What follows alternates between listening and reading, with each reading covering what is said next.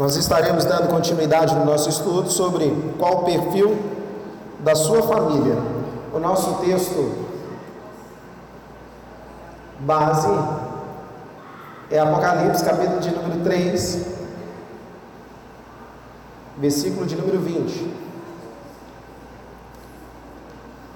Apocalipse, capítulo de número 3, versículo de número 20. Esse texto que vai nortear a sequência do nosso estudo.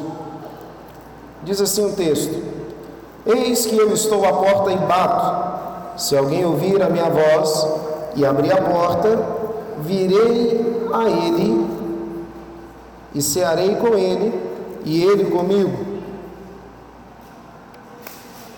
Eis que estou à porta e bato.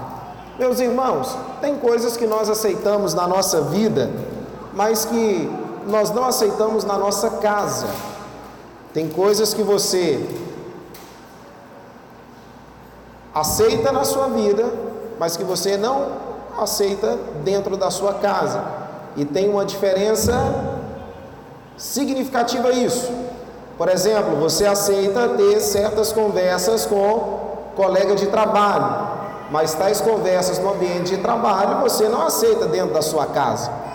Cada coisa tem o seu ambiente. O texto em questão tipifica para nós não que nós não tenhamos aceitado a Jesus, mas qual que é o perfil de uma família que tem Jesus dentro dela, para que você se situe daqui por diante na nossa segunda parte desse estudo. Existem famílias que falam assim: "Vou tomar um cafezinho da tarde". E quando você vai no momento do café da tarde, Aquela família ninguém toma café. Conhece família assim? Vamos tomar um cafezinho, como por exemplo o perfil da, lá de casa. Nós não somos chegados no café. Se você for na minha casa, no horário que eu estou lanchando à tarde, eu posso até te dizer, estou tomando um café. Mas na verdade não tem café. Você vai encontrar uma coca. Mas você não vai encontrar café. Percebe que tem coisas que nós usamos que nós falamos, mas que não quer dizer que nós temos.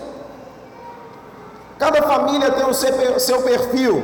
Tem família que é tranquila, que é calma. Tem família que não tem estupim, que não tem paciência.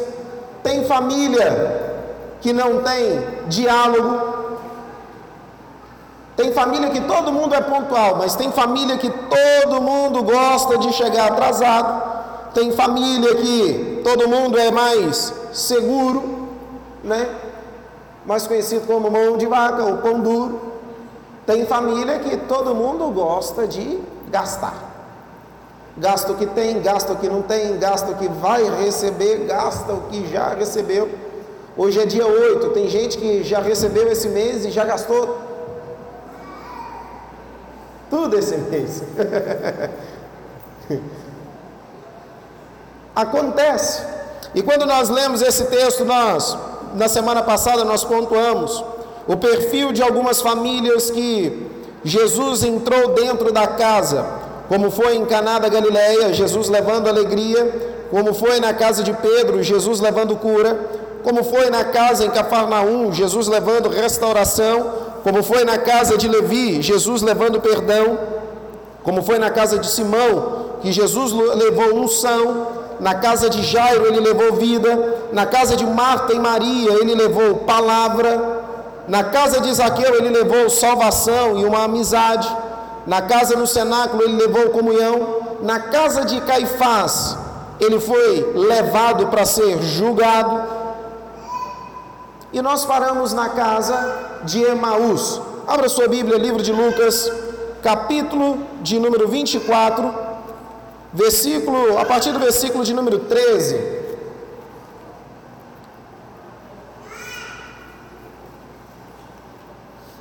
Nós vamos encontrar que dois homens que deveriam estar em Jerusalém, eles partem dali e começam a falar um com o outro de tudo quanto Jesus fez, de tudo quanto Jesus vinha fazendo, dos últimos acontecimentos que Jesus havia sido crucificado. E eles começam a dizer um para o outro: já faz três dias, era para ele estar conosco. E eles começam a dizer: encontram alguém no decorrer do caminho, e o texto não, o texto deixa bem claro que Jesus não permitiu se revelar a eles. E eles falam para Jesus: as mulheres no sepulcro foram até o sepulcro e viram que o sepulcro estava vazio. Nós estamos sem direção. O texto continua e eles vão caminhando e conversando. E quando chega o versículo de número 24, perdão, 28 em diante, vamos lá? O irmão ou irmã, leia para nós, por favor.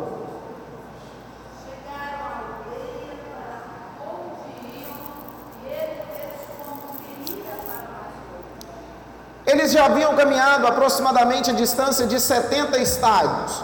Aí olha o que, que acontece no versículo de número 29. Jesus só fez que ia para mais longe. Olha o que, que eles fizeram.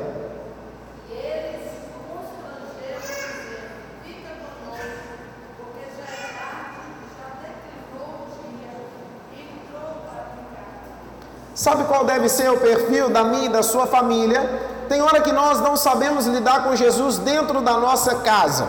Nós sabemos lidar com Jesus dentro da nossa vida. Nós aceitamos Jesus, mas Jesus dentro da nossa casa, às vezes nós não sabemos como lidar. Às vezes nós temos Jesus dentro da nossa casa como uma visita indesejada. Alguém que nós queremos que fique só na sala e que na hora que chegar determinado horário, que essa visita se retire. Ou que essa visita não se importa que você precisa ir, que você precisa sair. Tem hora que nós queremos Jesus dentro da nossa casa, Ele com liberdade total de não ter que Ele nos dar trabalho. Há uma diferença quando você recebe algumas pessoas na sua casa. Tem gente que quando você recebe, você que tem que servir água a essas pessoas. Mas dependendo da pessoa que está na sua casa e da intimidade que essa pessoa tem, da liberdade que você dá a ela, tem pessoas que vão na sua casa que pode ir até a geladeira e servir água. E se a pessoa virar e falar assim, fulano, me dá água, você vira para a pessoa e fala, ah, você não está me pedindo água aqui não, estou ocupado, pega você. Fulano, estou precisando de um garfo, está ali, pega ali. Tem hora que ter Jesus na nossa casa, nós pensamos que é um trabalho extraordinário. E não é por aí. Jesus, juntamente com os discípulos, esses dois discípulos a caminho de Emaús, ele foi constrangido por esses discípulos a ficar um pouquinho mais. O problema é que esse um pouquinho mais que nós precisamos gastar com Jesus, nós somos o primeiro a falar: Senhor, já está tarde, não está entendendo? Vou esmiuçar. Qual tem sido o perfil da minha e da sua família às vezes? Hoje eu estou cansado demais. Não, não, não vai dar. Jesus, ó, hoje eu não posso ir, eu preciso ficar em casa. Hoje não vai dar porque hoje eu trabalhei demais, eu caminhei demais.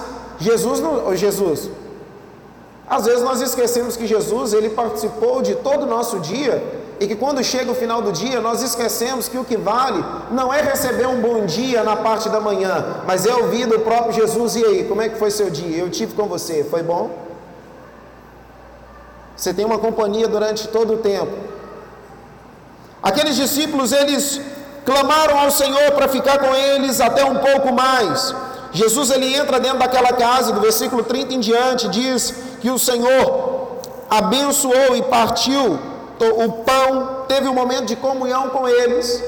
Isso refere para nós o seguinte, irmãos, que na minha e na sua casa nós precisamos resgatar alguns valores que com o passar do tempo nós perdemos.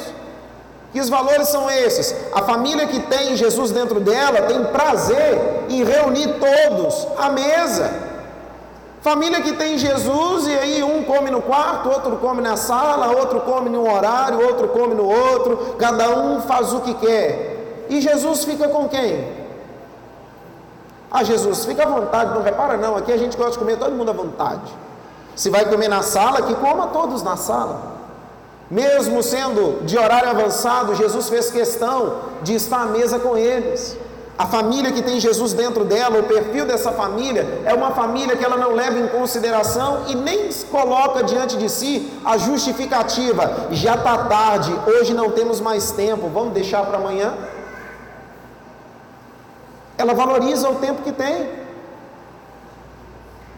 Há um, uma história antiga, que até onde eu soube é, é verídica, que aconteceu no interior de São Paulo uma criança com o nome de Júlio, pequeno Júlio, ele acorda e aí ele vai mexer com o pai e falar: Papai, papai, eu preciso conversar com o senhor. O pai, muito ocupado, fala: Não, meu filho, depois que eu chegar do trabalho a gente conversa. E aí ele vai para a mãe, a mãe fala: Júlio, caça alguma coisa para você fazer, vai arrumar para ir amanhã você tem aula. Eu preciso tomar conta das coisas de casa. Ele não consegue ter um tempo com a mãe. Ele vai para brincar com o irmãozinho, o irmão fala: Você é novo demais, você está chato, Júlio, para. Eu prefiro videogame. O dia passa e no dia seguinte o pai, a mãe, o irmão, todo mundo na mesma rotina. E na hora de ir para a escola, aí o pai: Opa, cadê o Júlio? O Júlio não vai. A mãe deve estar tá dormindo, vou chamar ele. Chama o irmão mais novo, acorda seu irmão. O irmão mais velho vai chamar o menino, cadê o menino? Nada. Na hora que o pai e a mãe chegam, o pequeno Júlio está morto. E tinham deixado uma cartinha Ó oh, papai, o homem falou que ia me levar e tudo que eu queria dizer, papai, o senhor é o melhor pai do mundo, eu amo muito. Para a mãe a mesma coisa, para o irmão a mesma coisa e no final, eu queria ter mais tempo com vocês, mas eu sei que muito em breve, papai do céu vai nos dar todo o tempo do mundo. Às vezes na correria do dia a dia nós perdemos o melhor momento, o melhor momento que uma família tem é a mesa, todos juntos. O Senhor ele abençoou e teve aquele momento com eles, e quando o Senhor já está em retirada, já está no final do, da passagem, um vira para o outro e fala: Acaso não nos ardia o coração, não? Sabe o que, que eu me recordo, irmãos? Todo filho, quando alcança a sua casa, vai viver sua vida, em determinado momento da vida, ele sente uma saudade que queima no coração e fala: Não deu saudade do tempo da mesa na casa dos pais, não? Aquela conversaiada e às vezes até aquela brigaiada. Sabe o que, é que o perfil da família que Jesus entra, como essa de Emaús, tem que ser uma família que tem visão espiritual. Sobre visão espiritual, aí eu me direciono aos pais. Qual é a visão espiritual que você tem passado para os seus filhos? Independente da idade deles. Uma criança, quando vai para a escola, você conhece alguma criança que vai feliz e sorridente todos os dias? Se ela vai, é porque ela ainda não entrou no ensino médio. Se ela vai, é porque ela ainda não pegou uma semana de prova. Se ela fala, não, eu amo ir à escola estudar, estudar ou ver os amigos. Só que, contudo, nenhum pai, nenhuma mãe deixa de mandar o filho para a escola. Da mesma forma que nós precisamos receber uma educação e um ensino por parte da escola, nós precisamos receber Jesus na nossa casa, a fim de que a visão espiritual, os olhos abertos que o Senhor fez conosco, o mesmo aconteça com os nossos filhos.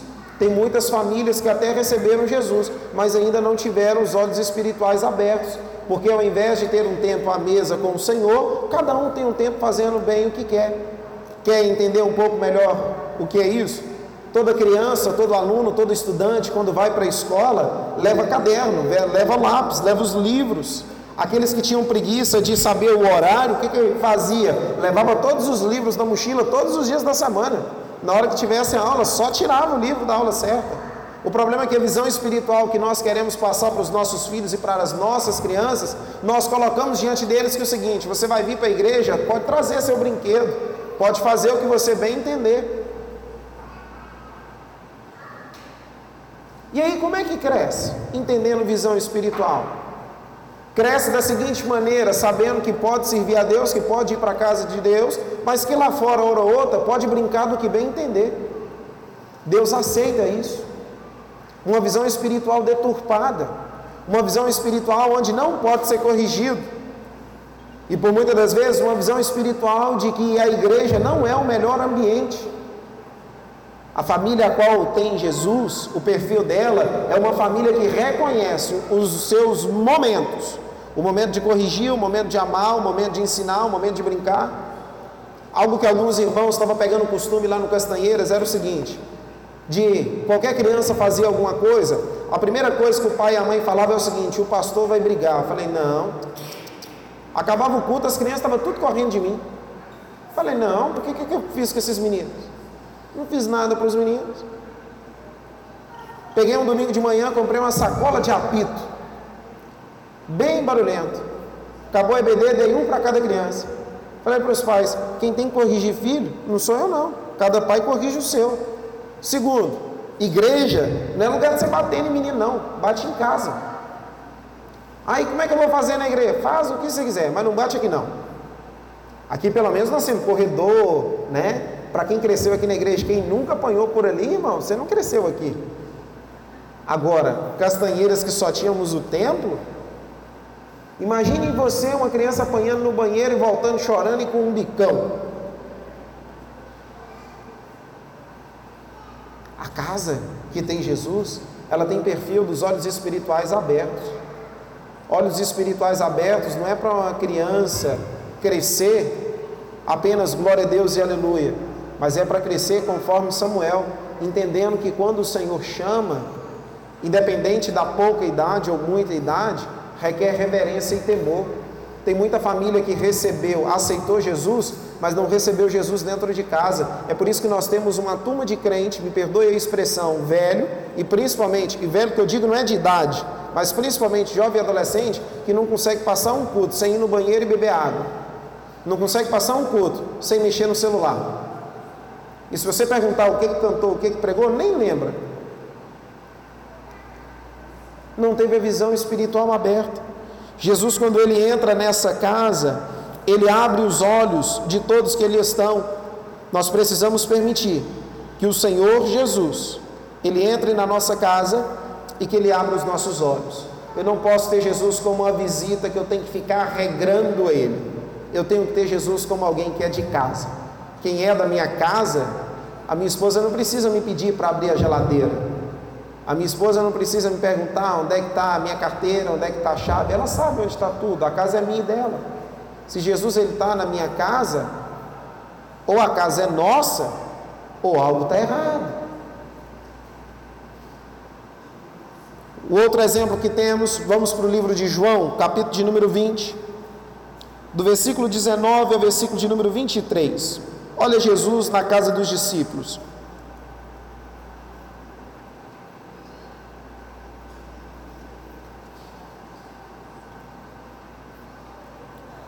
João, capítulo de número 20, do versículo de número 19 ao versículo de número 23. Vamos lá, o irmão irmã, leia para nós, alto e bom som.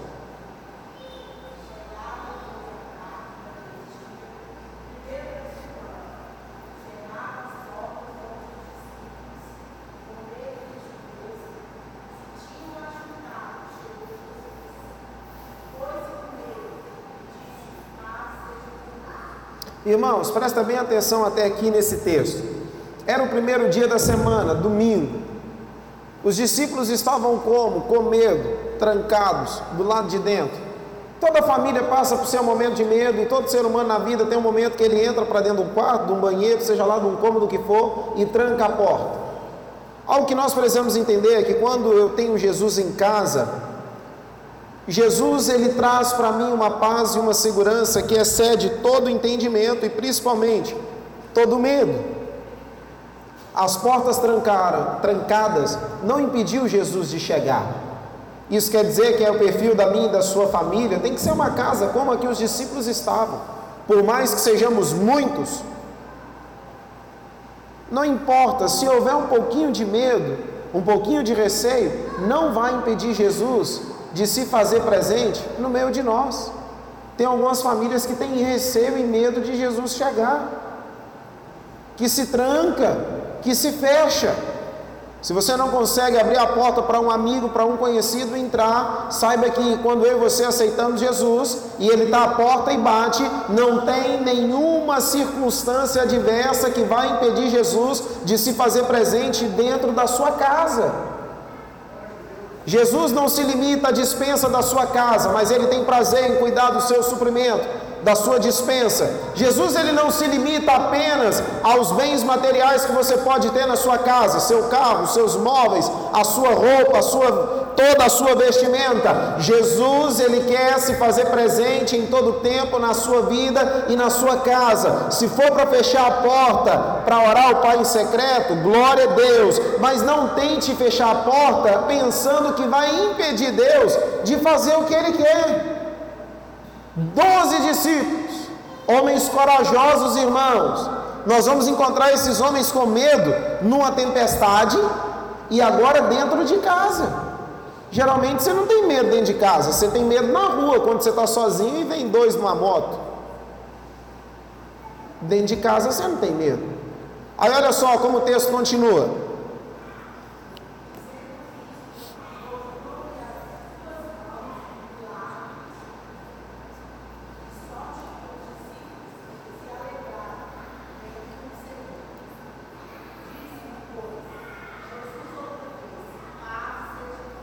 O que que seja com eles? Não, irmãos, o que que seja com eles? Você tem paz na sua casa todos os dias, em todo o tempo? Sabe o que é ter paz? Que é uma prova que você tem uma paz na sua vida. Vou te dar um, um, um testemunho que há pouco tempo eu ouvi do evangelista Vanderly, de descer com a chave do carro e a chave de casa deixar no portão do lado de fora e o carro do lado de fora, entrar, dormir, descansar em segurança e no dia seguinte o carro está no mesmo lugar, a chave no mesmo lugar, portão do mesmo jeito, ninguém entrou, ninguém levou nada, ninguém fez nada. Tem paz melhor do que isso? Agora, tem gente que diz que tem paz, mas você tem que ir dez vezes no portão conferir que você trancou. Você precisa de um psicólogo. Que neura é essa? Deixa eu ver se eu tranquei, deixa eu ver se eu tranquei. Jesus ele entra dentro da casa e diz para os discípulos: Paz seja convosco, a paz de Cristo lança fora todo medo. Aí nós vamos encontrar dentro de algumas famílias, eu tenho Cristo na minha família, mas quando alguém diz, fulano, nós precisamos trocar a mobília, aí o outro, não, mas nós não temos condição disso não. Ou você tem Cristo na sua vida, que Ele é o dono do ouro e da prata, ou você não tem. Aí o texto continua para nós, vamos até o 23.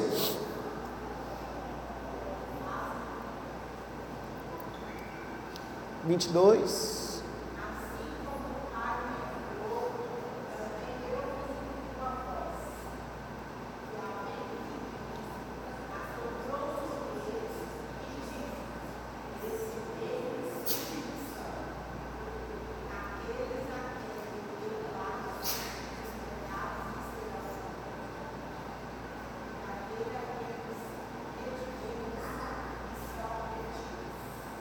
Vinte e seis.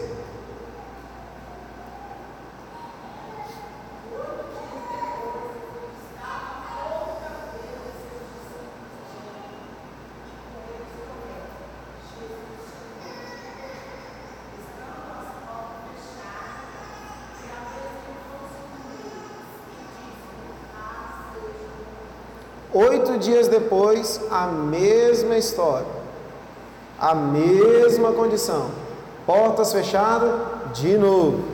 A diferença é que tinha um agora que era incrédulo. Meus irmãos, o texto de Apocalipse 3:20 diz: Eis que estou à porta e bato. Jesus não fala, eis que eu vou estar à porta e vou bater. Ele está dizendo: Eis que estou à porta e bato. Dia após dia, quando você volta para casa, quando você vai para casa, ou logo mais daqui a pouco, quando você retornar para casa, Jesus ele está à porta batendo e ele quer entrar na sua casa e ele quer dar paz à sua casa. Não tem nada que Jesus já te deu que ele não queira te dar novamente. E não tem nada daquilo que você ainda não recebeu que Deus não queira te dar como novidade de vida no presente. Ele quer entrar na casa. Mas o problema é que tem hora que a gente gosta de atender uma vez só. Nós gostamos de limitar o negócio. Vamos para o versículo de número 27. 27, 28 e 29. Olha o que, que Jesus faz na casa dos discípulos.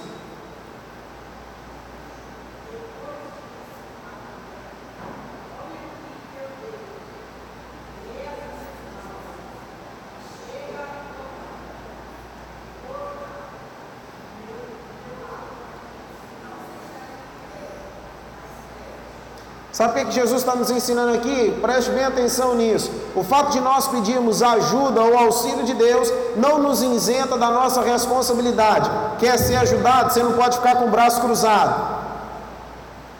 Tem que reagir, irmão. 28.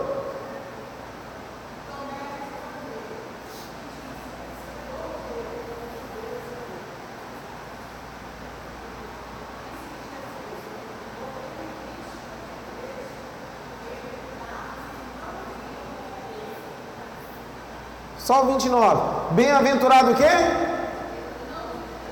Irmãos, grava bem uma coisa: quando nós aceitamos Jesus, não somente na nossa vida, mas abrimos a porta para Ele entrar na nossa casa, Ele leva cura para a nossa casa, Ele leva alegria, Ele leva restauração, libertação, comunhão. Mas se tem algo de extraordinário que Jesus Ele vai colocar dentro da nossa casa, é algo chamado fé. Jesus Ele entrou na casa dos discípulos ali, não somente uma vez, mas se teve algo que Ele injetou nos discípulos, Fé. Se tem algo que não pode faltar na minha e na sua casa, é fé. Tudo é possível. Aquele que preocupa com a chuva.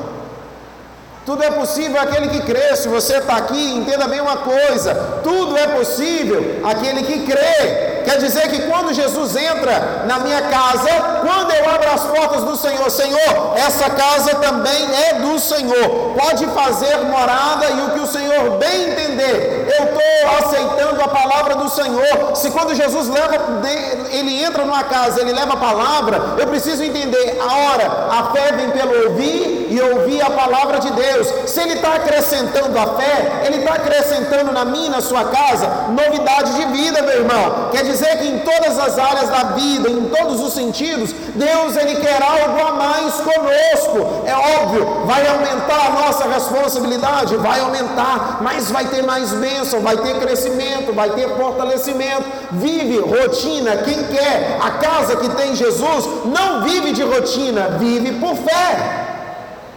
E nós não somos daqueles que retrocedem, nós somos daqueles que prosseguem para o alvo. Só que nós precisamos tomar alguns cuidados.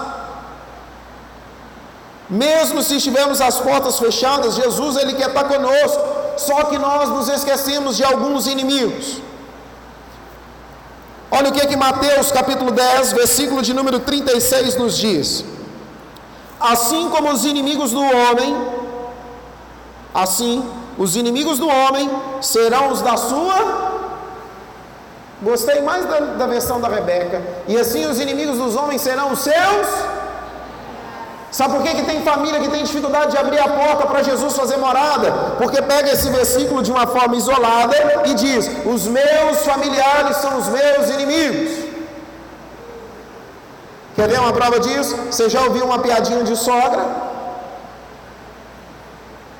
De sogra, de nora, de genro, de cunhado, de cunhada de tudo. Aí nós vamos encontrar famílias que, por mais que um ou outro abra a porta para Jesus fazer morada, outro pensa que o fato de um aceitar Jesus ou de receber a fé que vem de Jesus, que o outro se torna inimigo. Nós vivemos em um tempo de crise nas famílias, irmãos. O profeta Miqueias ele diz: Porque o filho despreza o pai, a filha se levanta contra a mãe, a nora contra a sogra, os inimigos do homem são os da sua própria casa. E essa foi uma declaração confirmada pelo próprio Senhor Jesus, constatando a situação das famílias nos últimos dias. Em 2 Timóteo 3, versículo 1 ao 6, nós vamos encontrar isso. Aí tem crente que pensa que os próprios familiares são os seus inimigos. Aí eu preciso lembrar com você de um homem que muitas das vezes nós não compreendemos. Um homem chamado Elcana, que quando ele ouve da sua esposa Ana, vê a sua esposa chorando, e ele diz para sua esposa: Acaso não sou eu melhor do que dez filhos para você? Nós gostamos de, né? Às vezes a gente pega pesado com Elcana. Só que olha que camarada legal, ele não teve Penina como a sua inimiga, por conta da desavença que Penina tinha com Ana.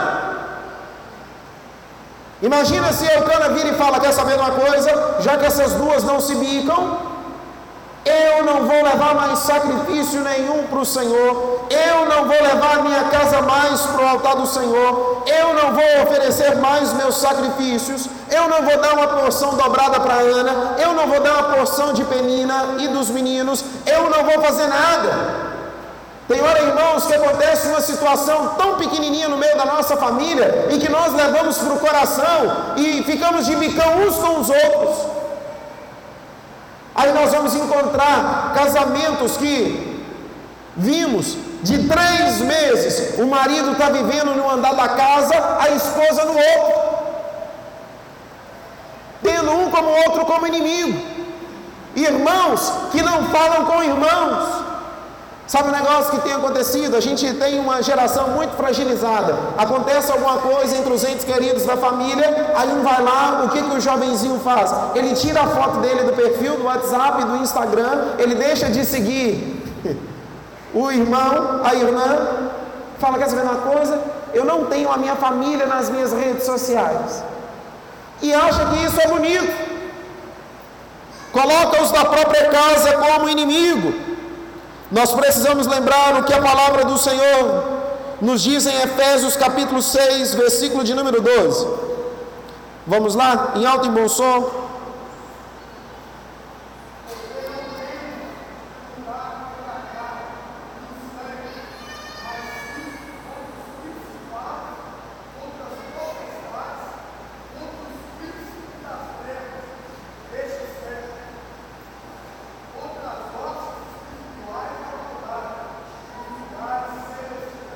Irmãos, grava bem uma coisa: marido e mulher não são competidores de quem ganha mais, quem paga mais, quem gasta mais, quem gasta menos. Filhos não são competidores entre si. Satanás vem vindo com uma ideologia de competição dentro das famílias para fazer com que cada membro da família tenha o outro como inimigo. Quer uma prova disso? Pega os irmãos que são casados Certamente você conhece alguma família que depois que os irmãos casaram e foram cada um para o seu canto, não existe amizade entre eles, não existe comunhão entre eles, não existe mais o laço sanguíneo entre eles.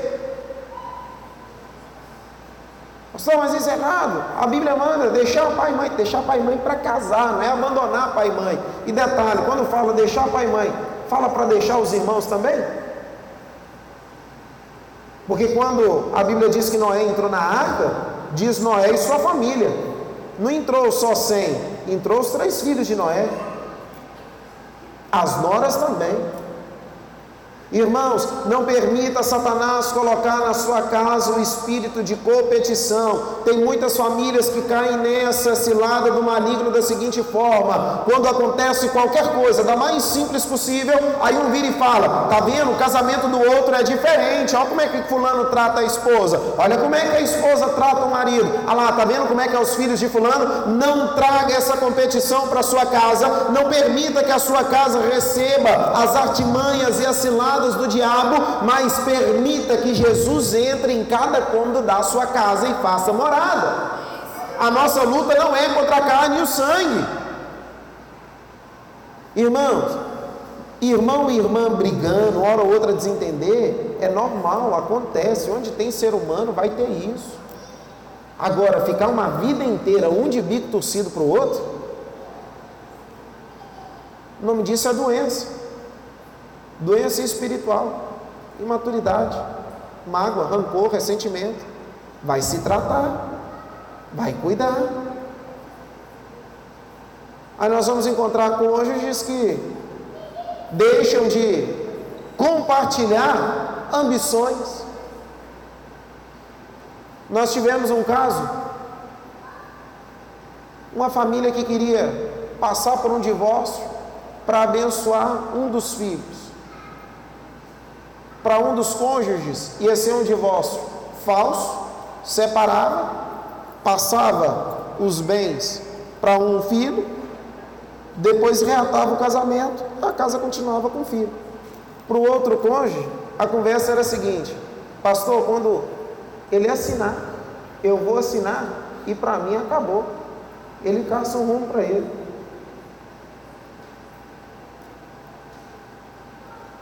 Eu já não suporto mais olhar para a cara dele. outro fala, não, porque ela é tantos anos mais velha do que eu. E quando casou, você não sabia da diferença, não?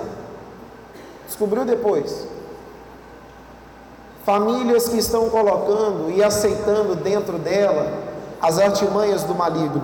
Primeira artimanha que o inimigo tem colocado no nosso meio é que os da nossa própria casa são os nossos inimigos. Não é por aí. Nós não podemos pegar alguns textos e aplicá-los fora de contexto. Aí é porque a Bíblia diz mesmo que vai colocar inimizade entre sogra e nora. Eu não posso dar certo com a minha sogra. Não é por aí. Um outro inimigo que não pode entrar dentro da sua casa. Mateus capítulo 6, versículo de número 21. Olha o que, que a palavra de Deus nos diz.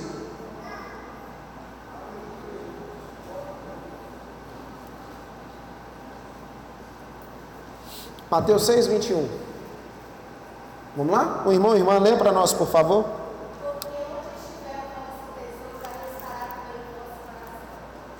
Sabe o que, que muitas famílias têm aceitado dentro, entrar e fazer morada dentro da sua casa?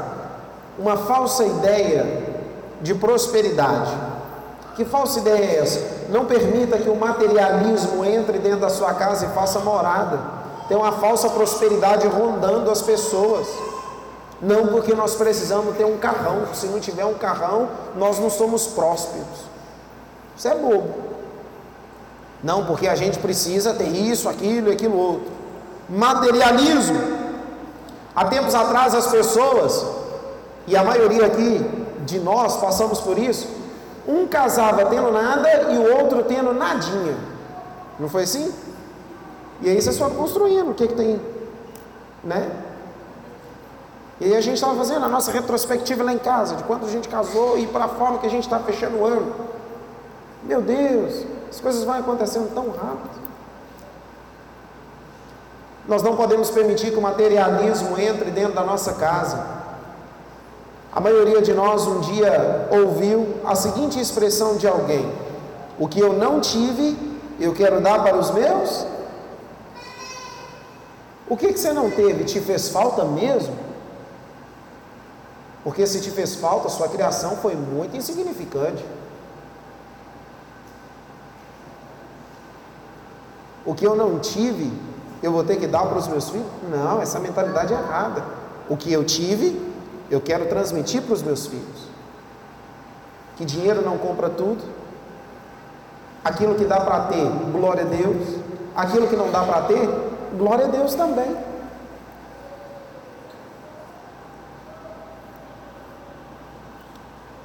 Mateus capítulo de número 7, versículo 9, deixa isso bem claro para cada um de nós, enquanto pais irresponsáveis. Olha o que, que o texto diz. O irmão e irmã, leia para nós, por favor.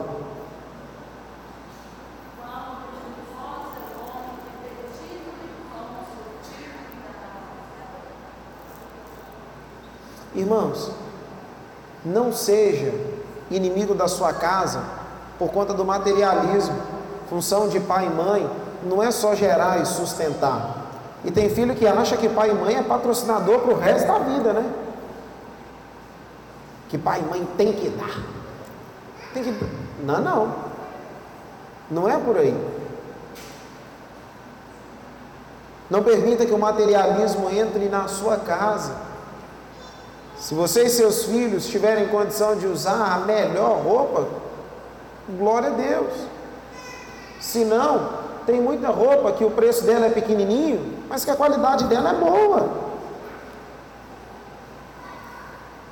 Não permita a vaidade ter um trono dentro da sua casa e nem tampouco a ostentação ter as coisas para dizer que tem. De que adianta?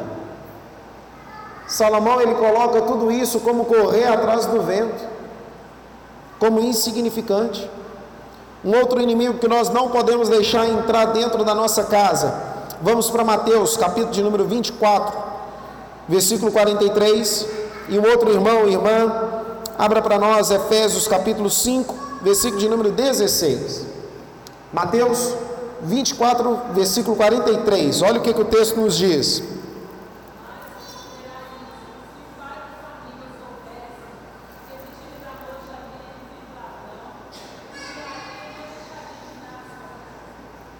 Ele não deixaria de vigiar a sua casa.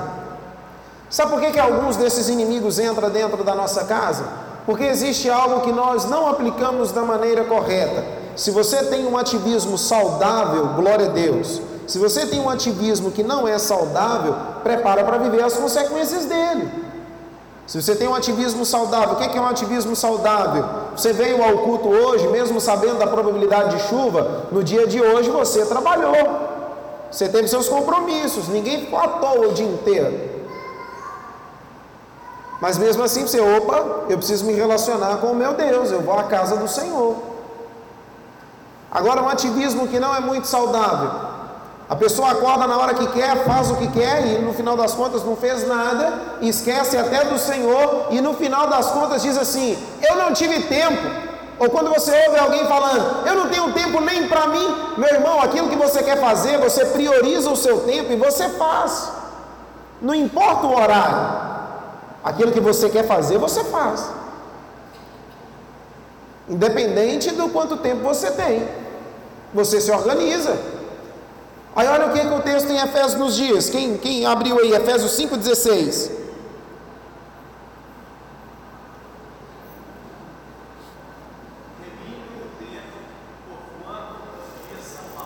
Fazendo o que, Tinai? Sabendo cuidar do tempo. Tinai não, agora é diácono e Leonai, viu?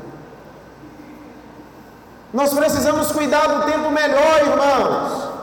Há um ativismo que distancia todos dentro da mesma casa e acaba que uma mesma casa não consegue ter tempo com o mesmo Deus. Acontece que o pai tem uma concepção de Deus, a mãe tem outra, os filhos outra. Que é uma prova, não me responda. Mas qual foi a última vez que você teve um culto doméstico na sua casa, com todos reunidos? Um orou, outro leu a palavra, compartilharam ali um momento de devocional. Quando que teve? Ah, pai e mãe, nós temos um ministério infantil fantástico, extraordinário, mas vai deixando só para o ministério infantil ensinar o seu filho e a sua filha para você ver. Vai esmiuçar com eles aquilo que eles aprenderam. O que, que você aprendeu? Reconta a historinha. Nós precisamos tomar conta do nosso tempo. O tempo ele é invisível, mas ele é real. Nós precisamos de um posicionamento, de dar tempo para cada coisa e não nos deixar ser consumido pelo tempo que envelhece muitos relacionamentos. Ah, hoje eu não tive tempo disso. E você acha isso bonito? Não, hoje não deu nem tempo de almoçar. E você acha isso bonito? Está tudo errado. Nós precisamos tomar cuidado. Olha o que, que o apóstolo Paulo nos escreve em Colossenses capítulo 4, versículo de número 5. E eu gostaria que lêssemos todos juntos, em uma só voz. Colossenses capítulo de número 4, versículo 5. Vamos lá? Um, dois, três e.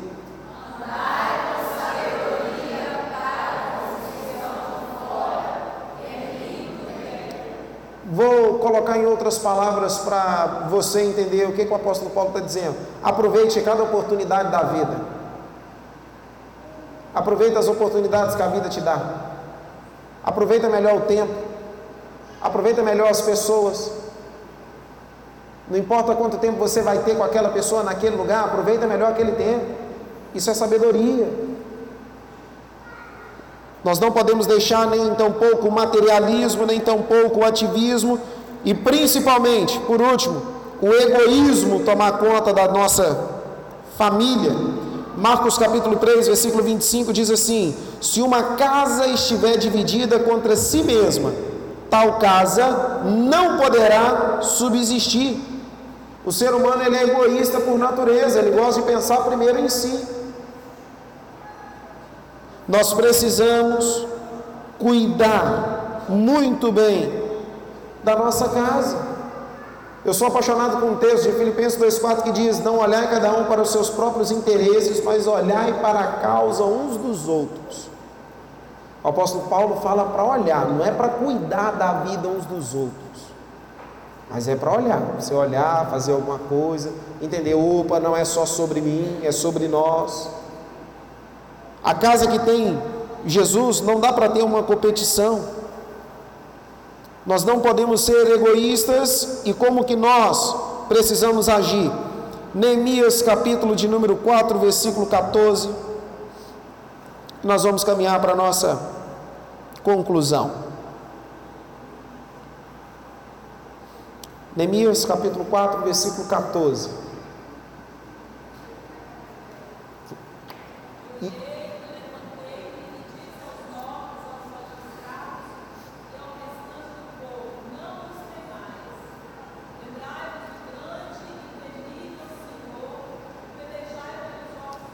E fazer o quê?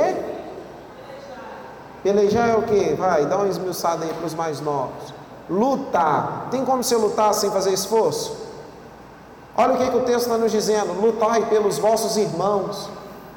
Se o irmão for incapaz de cuidar, de lutar pelo outro irmão, quem vai ser? Olha o que, que a palavra do Senhor continua dizendo: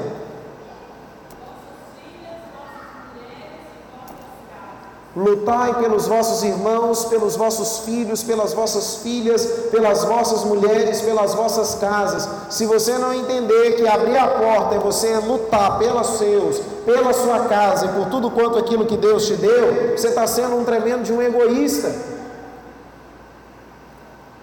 Lutar, irmãos, é entender que você vai se machucar, você vai se ferir, você vai se magoar, para quem já teve, não vou nem dizer uma experiência de uma briga, mas se você já viu uma luta, ah, toda luta tem um vencedor, tem um vencedor. Mas mesmo a luta que tem um vencedor, os dois saem todo lenhado. E por muitas das vezes o que perdeu, ele sai menos lenhado do que o que ganhou. Lutar, irmãos, pelejar uns pelos outros, não quer dizer que você não vai carregar cicatrizes, não. Muito pelo contrário, quer dizer que você vai ter cicatrizes.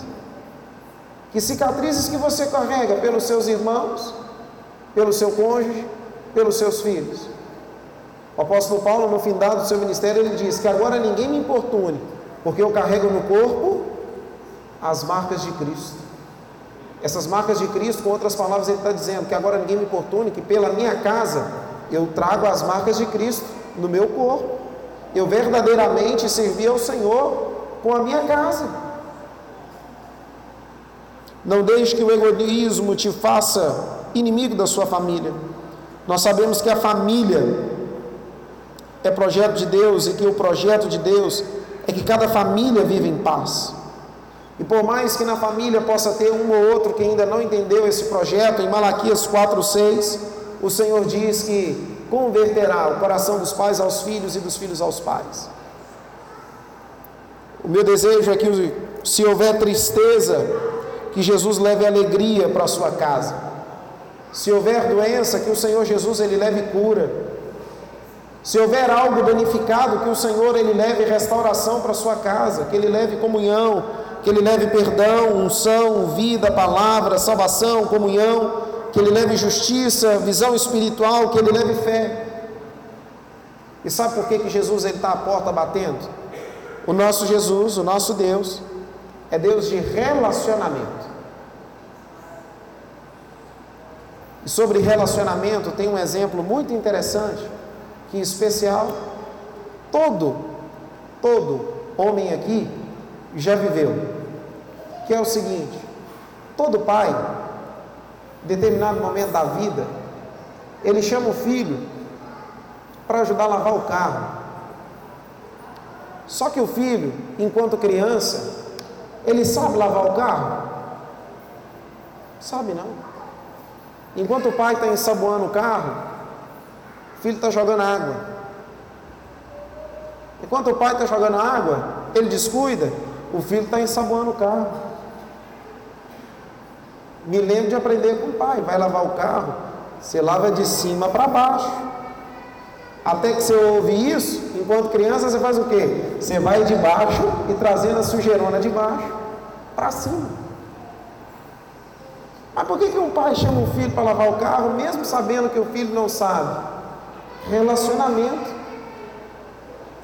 Quem entende de como lavar o carro e de manter o carro limpo, não é o filho, É o pai. Precisava do filho para ter o carro limpo? Não. Mas por que, que o pai chama o filho para ajudar? Relacionamento. Por que, que Jesus está à porta e bate? Porque não tem como ele relacionar com a minha, a sua casa, do lado de fora, e nem pouco em apenas alguns dias da semana. Jesus ele tem muita coisa para trazer para mim, para sua casa. Ele bateu hoje, hoje você abriu o coração. Ele vai bater amanhã e nós precisamos abrir o coração. Tem coisas que Jesus traz até nós que ele não precisa bater a porta. Antes mesmo de nós abrirmos os olhos, as misericórdias do Senhor já se renovam sobre nós. Mas tem algumas bênçãos especiais que Deus tem para cada família aqui, que nós só vamos usufruir todas as vezes que nós abrimos as portas. Que você possa guardar essa palavra e entender. Na minha casa, todos vão abrir a porta para o Senhor sem nenhuma estranheza e sem nenhum medo, de sabendo, Ele é de casa.